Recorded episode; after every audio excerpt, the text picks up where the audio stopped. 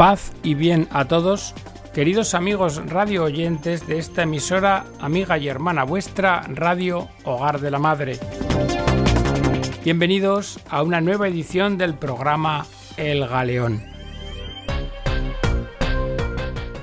En el programa de hoy desarrollamos la segunda parte del tema de la crucifixión. Si leemos al evangelista San Juan, podremos ver cómo el mismo Jesús anuncia en repetidas ocasiones su muerte en cruz. Escuchad.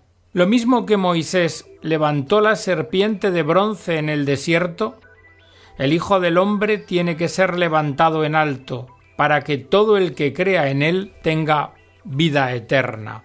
¿Cómo tenía lugar la crucifixión? En general, la crucifixión era precedida por la flagelación, un suplicio que Horacio llamaba horrible, y agregaba que sus víctimas morían. El condenado era golpeado con el flagelo, un látigo con varias correas, cuerdas con nudos o cadenillas, de cuyos extremos pendían o huesecillos o pequeñas bolas de plomo o ambas cosas. La ley romana no fijaba un límite para el número de golpes, de tal suerte que a menudo la persona flagelada moría con ellos. La ley judaica, en cambio, no permitía más de cuarenta, y los fariseos, por miedo a sobrepasar el límite, lo habían reducido a treinta y nueve. La intensidad de la flagelación dependía de la crueldad de los fustigadores, pero el suplicio resultaba aún mayor por la vergüenza de ser sometido el reo a una pena tan denigrante, ser despojado de las vestiduras y amarrado a un poste o a una columna. El condenado después de ser flagelado, era conducido al lugar del suplicio. El mismo debía llevar sobre su espalda el patibulum o suplicium, y le suspendían del cuello una tablilla en la que constaba su nombre y el motivo de la condena. Le hacían recorrer las calles más transitadas para provocar temor en aquellos que lo vieran, y para humillarle también más. El lugar del suplicio era alto y concurrido. Al llegar al mismo el condenado era amarrado o clavado en el patíbulum y enseguida levantado en el madero vertical, estipes, ya con cuerdas, ya con escalas o incluso con las manos, si la cruz no era alta, y así el condenado al suplicio quedaba fijado en el mismo. Sus pies se unían al madero vertical con dos clavos o a veces con uno solo, cuando se le superponían y atravesaban conjuntos. Todo se podría indicar con la siguiente frase El condenado, adherido al madero transversal, es levantado sobre la cruz. En la mitad del madero vertical había un aculeus, un cuerno de madera en el cual el condenado podía sentarse a horcajadas, y de ahí derivan expresiones como cabalgar en la cruz o estar sentado en la cruz. Los cristianos lo suprimieron por el aspecto indecoroso y obsceno que podía tener. ¿Cómo era la cruz? En general, la cruz era más bien baja, como de la altura de un hombre, tanto para la comodidad de los soldados como para que los animales pudieran despedazar más fácilmente a las víctimas en aquellos casos en que, además de a la crucifixión, habían sido condenadas a ser devoradas por las bestias. Pero algunas veces la cruz podía ser más alta, como cuando el objeto fundamental era humillar en mayor grado al condenado, para hacerlo así más visible y exponerlo aún más a las injurias y muecas de la gente. Antes de colgarlo en el patíbulo, se desvestía al condenado y se le exponía desnudo a las miradas de la gente. Luego le quitaban del cuello la tablilla con el motivo de la condena y se fijaba en el madero vertical sobre su cabeza para que cuantos pasaran por allí o allí estuvieran pudieran leerla. ¿Qué significado tenía esto? Significaba que el condenado era despojado de cualquier apariencia de personalidad jurídica, era despojado de su carácter de hombre, herido tanto en su cuerpo que era horriblemente desfigurado, como en su honor, pues la crucifixión era una pena que se imponía a esclavos, desertores y ladrones, y también era herido sin duda en su dignidad humana, cuya pérdida quedaba patente por el hecho de quedarse expuesto desnudo a miradas e insultos de los presentes. ¿Cómo era la muerte del crucificado? La muerte de los crucificados era sumamente dolorosa y muy lenta. A veces podían permanecer varios días en la cruz. Aparte de los clavos, tenían los sufrimientos de la dificultad respiratoria, por la posición forzada en la que se encontraban, la sed provocada por la pérdida de sangre y el sudor, las picaduras de insectos y también las mordeduras de las fieras y las aves de rapiña. Después de morir, se dejaba al crucificado pudrirse en la cruz, como alimento para las bestias. No tenía derecho a sepultura, salvo que sus parientes hubieran conseguido que se les entregara el cadáver para poder enterrarlo. La privación de la sepultura era así una pena añadida. Mirad, para nosotros es casi imposible comprender hoy lo grave que era la privación de sepultura para los antiguos. Significaba la profanación total de la persona del delincuente, el cual quedaba destinado en su condena a no encontrar descanso, ni en esta vida, ni tampoco en el reino de los muertos había sido excluido del descanso eterno por la muerte violenta impuesta por sus delitos. Como dice Tertuliano, las almas de los criminales, se refiere a los que han sido ajusticiados por crucifixión, decapitación o exposición a las bestias, son expulsadas de los infiernos. Esta pena, la de la crucifixión como pena de muerte, sólo fue abolida a partir de Constantino. La crucifixión de Jesús no fue diferente a la forma acostumbrada de imponer este tipo de suplicio. Una vez condenado por Pilato, fue flagelado conforme a la costumbre romana, es decir, con un número no establecido de golpes. Fue escarnecido por los soldados romanos, como rey hecho objeto de burlas. Cargó con el patibulum, que en su estado de agotamiento no conseguía llevar de tal forma que obligaron a un tal Simón de Cirene que venía del campo a cargarlo detrás de él. Al llegar a un lugar elevado llamado Gólgota, calavera, le quitaron del cuello la tablilla donde estaba escrito su nombre, Jesús el Nazareno, y el motivo de la condena, Rey de los judíos. Le hicieron ingerir un brebaje narcótico compuesto de vino y mirra que las mujeres de alto rango de Jerusalén solían ofrecer a los condenados con el fin de reducir su sensibilidad al dolor. Luego lo desnudaron, lo clavaron en el patíbulum y lo levantaron sobre el estipes hundido en la tierra. Por último, fijaron sus pies en el estipes, probablemente con un solo clavo, y pusieron la tablilla de la condena sobre su cabeza. Junto a Jesús crucificados dos ladrones en cruces respectivas, una a la derecha y otra a la izquierda. Pero tal vez la cruz de Jesús era más alta que las usadas de costumbre, porque el soldado tuvo que poner en una caña la esponja en vinagre para calmar su sed. La agonía de Jesús en la cruz, más bien, fue breve, puesto que sólo duró tres horas. En realidad, conforme a lo que dictaminaba el Deuteronomio, maldito el hombre colgado del madero, la presencia de los crucificados habría profanado la fiesta de la Pascua, por lo cual se apresuró su muerte quebrando las piernas a los condenados, aunque a Jesús, ante la sorpresa de Pilato, que ya había muerto, sólo le atravesaron el pecho con una lanza. Luego, en vez de ir a la fosa común, su cadáver fue entregado a José de Arimatea, que lo había solicitado explícitamente a Pilato para sepultarlo. Hasta aquí hemos repasado la información histórica. Estos datos sobre la crucifixión nos ayudan a comprender las grandes dificultades que encontraron las primeras prédicas cristianas de los discípulos de Jesús y de la acogida de parte de los judíos y los paganos. De hecho, el historiador se pregunta cómo fue posible el éxito del cristianismo primitivo, y llega a reconocer o sospechar cuando menos el poder de la intervención sobrenatural del Espíritu Santo. Refiriéndose a su predicación, San Pablo escribe a los cristianos de Corinto Porque los judíos piden señales, los griegos buscan sabiduría, mientras que nosotros predicamos a Cristo crucificado, escándalo para los judíos, locura para los gentiles, más poder y sabiduría de Dios para los llamados, ya judíos, ya griegos. San Pablo sabe que no está predicando lo que los judíos y paganos esperan de él.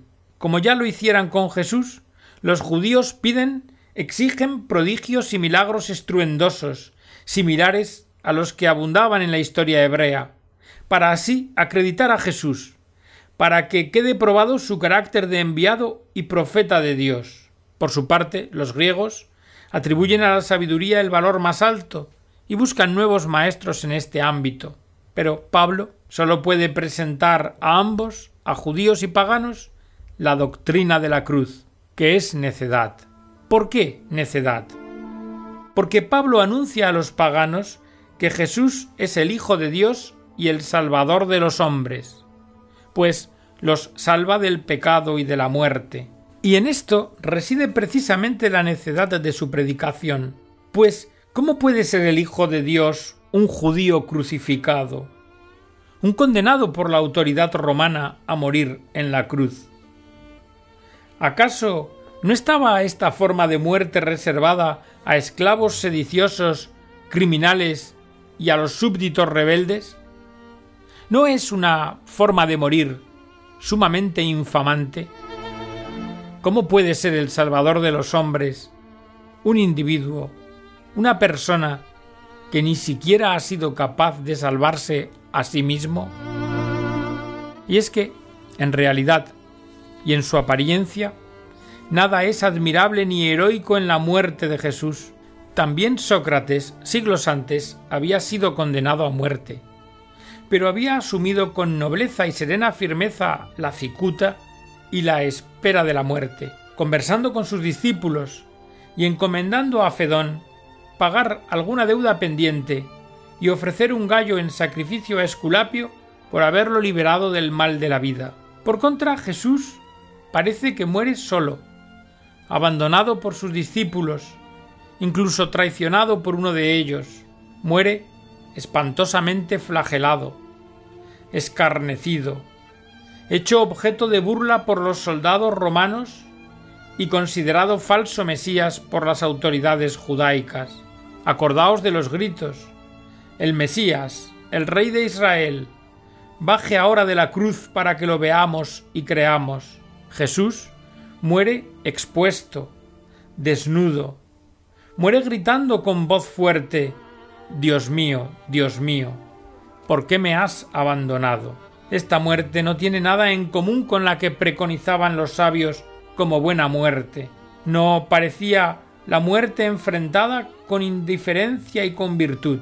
En el mundo greco-romano, pues, la palabra cruz aparece como necedad y locura, y para el mundo judío como escándalo. Pero, ¿por qué escándalo? ¿Por qué piedra de obstáculo, que significa eso, escándalo, que impide creer en Jesucristo?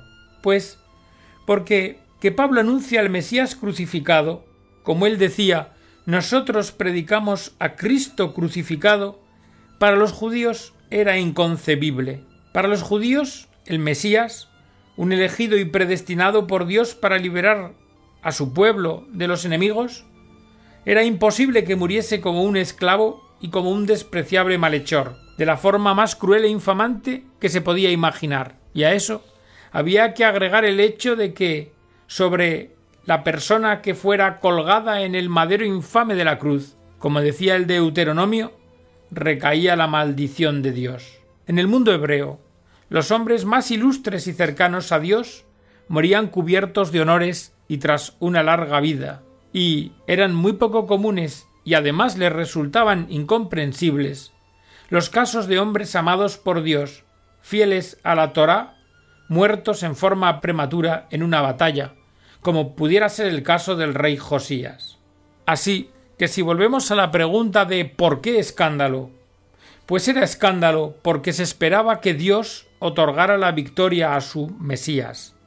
¿Cómo podía entonces aquel, el Mesías de Dios, ser un crucificado? ¿Cómo era posible eso para el ungido de Dios? Y aun esto no era todo. La locura y el escándalo de la muerte de Jesús en la cruz aún eran mayores por el hecho de anunciar Pablo que esa muerte tenía un carácter redentor, a pesar de haber sido tan espantosa. Pablo afirmaba que Jesús, el Mesías, había muerto para expiar los pecados de todos los hombres. Y así lo escribe en su primera carta a los Corintios. Cristo murió por nuestros pecados según las Escrituras. Fue sepultado y resucitó al tercer día según las Escrituras. O sea, Jesús había muerto por los hombres pecadores, por todos los hombres. Su muerte era una muerte vicaria, es decir, en lugar de, a favor de. ¿De quién? De los hombres, de todos, pues todos eran y son pecadores, y por tanto todos alejados de Dios, incapaces de acceder a Dios. Con su muerte, con la muerte de Jesús, causada injustamente por los hombres, pero dispuesta por Dios y por él deseada en su inescrutable designio de redimir a los hombres del pecado y de la muerte, tuvo lugar la reconciliación de los hombres con Dios, y éstos recibieron gratuitamente el don de la salvación. Era Dios mismo quien había entregado a Jesús en manos de los pecadores, para que le dieran muerte en forma libre y voluntaria. Pero tres días después lo había hecho resucitar a una nueva vida, y entonces le había dado el nombre de Quirios, el Señor. Lo había sentado a su diestra en calidad de Rey del universo y juez de los vivos y de los muertos. Pero claro, estas afirmaciones que Pablo toma de la primera comunidad cristiana de Jerusalén resultaban escandalosas e insensatas para todos, paganos y judíos. Al oyente culto del mundo pagano, la predicación cristiana sobre el Mesías crucificado le parecería repulsiva y en conflicto con el concepto filosófico de la divinidad. La nueva doctrina de la salvación tenía rasgos bárbaros, irracionales y excesivos. Para los contemporáneos era una superstición oscura e insensata. No se trataba de la muerte de un héroe de los tiempos antiguos, sino de un artesano judío de un pasado reciente, ajusticiado como un criminal, que de esta forma había asociado la salvación del pasado y el presente de todos los hombres. Así las cosas, la predicación sobre la muerte redentora de Jesús, el Mesías, era escandalosa para los judíos. Por una parte, de acuerdo con la visión mesiánica del judaísmo, era inaceptable la forma ignominiosa de muerte de Jesús, porque habría sido un Mesías maldecido por Dios, una idea inconcebible y absurda. Por otra parte, la Torá no apoyaba el hecho de morir por los demás.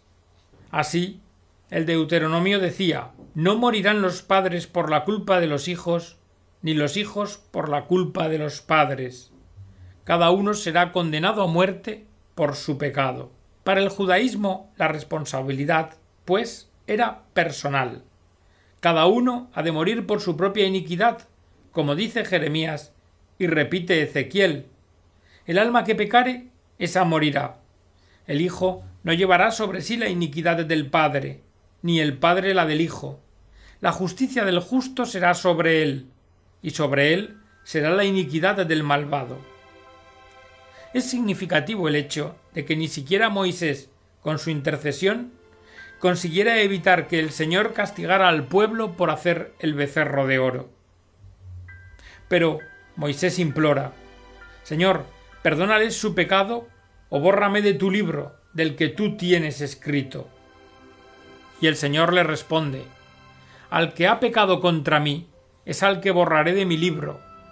Ve ahora y conduce al pueblo a donde yo te he dicho. Mi ángel marchará delante de ti, pero cuando llegue el día de mi visitación, yo los castigaré por su pecado. Y como consta en el Éxodo, y castigó Yahvé al pueblo por el becerro de oro que les había hecho a Aarón. Después de estas palabras, podemos comprender mejor de qué magnitud pudieron ser los obstáculos sumamente difíciles de superar humanamente que enfrentaba la predicación cristiana primitiva sobre el Mesías crucificado, muerto para la salvación de todos los hombres. Únicamente el anuncio de la resurrección del Mesías crucificado por obra de Dios, contribuyó a la superación de todo obstáculo.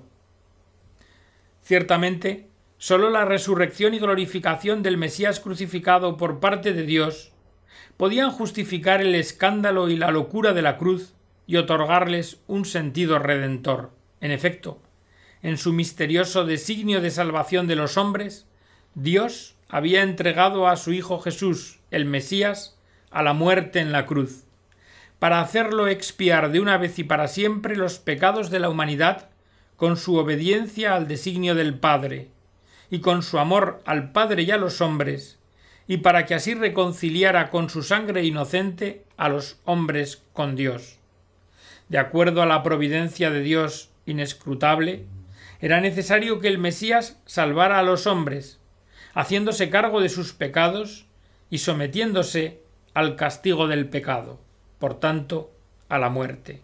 El Mesías debía descender al abismo del mal a través de la espantosa e infamante muerte en cruz. Pero precisamente este descenso a los infiernos es lo que le permitiría derrotar a la muerte para sí mismo y para todos los hombres, resucitando desde el reino de la muerte y el pecado, y recibiendo entonces un nombre sobre todo nombre, es decir, el nombre divino, Señor. Así, el Mesías crucificado es el Señor resucitado y glorificado.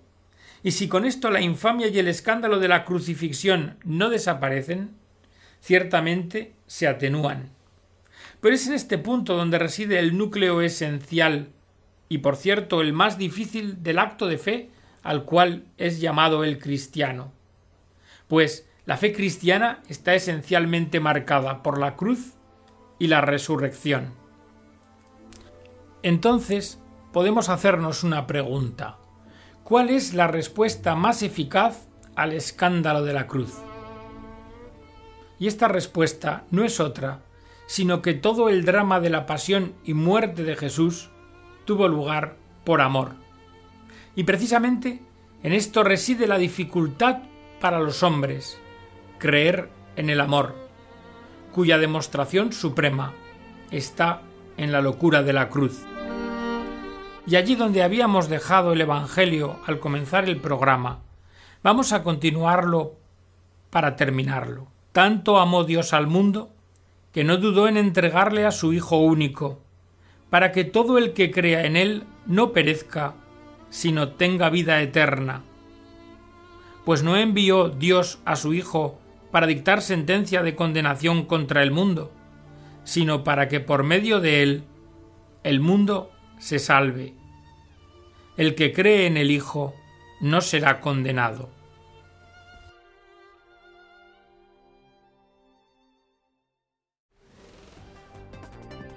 Y hasta aquí, queridos amigos, la edición del programa de hoy, esta segunda parte sobre el tema de la crucifixión y la cruz, sin haber salido en estos últimos programas de lo que es poner de relieve el misterio del amor de Dios, o mejor dicho, que Dios es amor. Os emplazamos a la próxima edición del programa, esperamos que este haya sido de vuestro agrado y hasta entonces que Dios os bendiga a todos.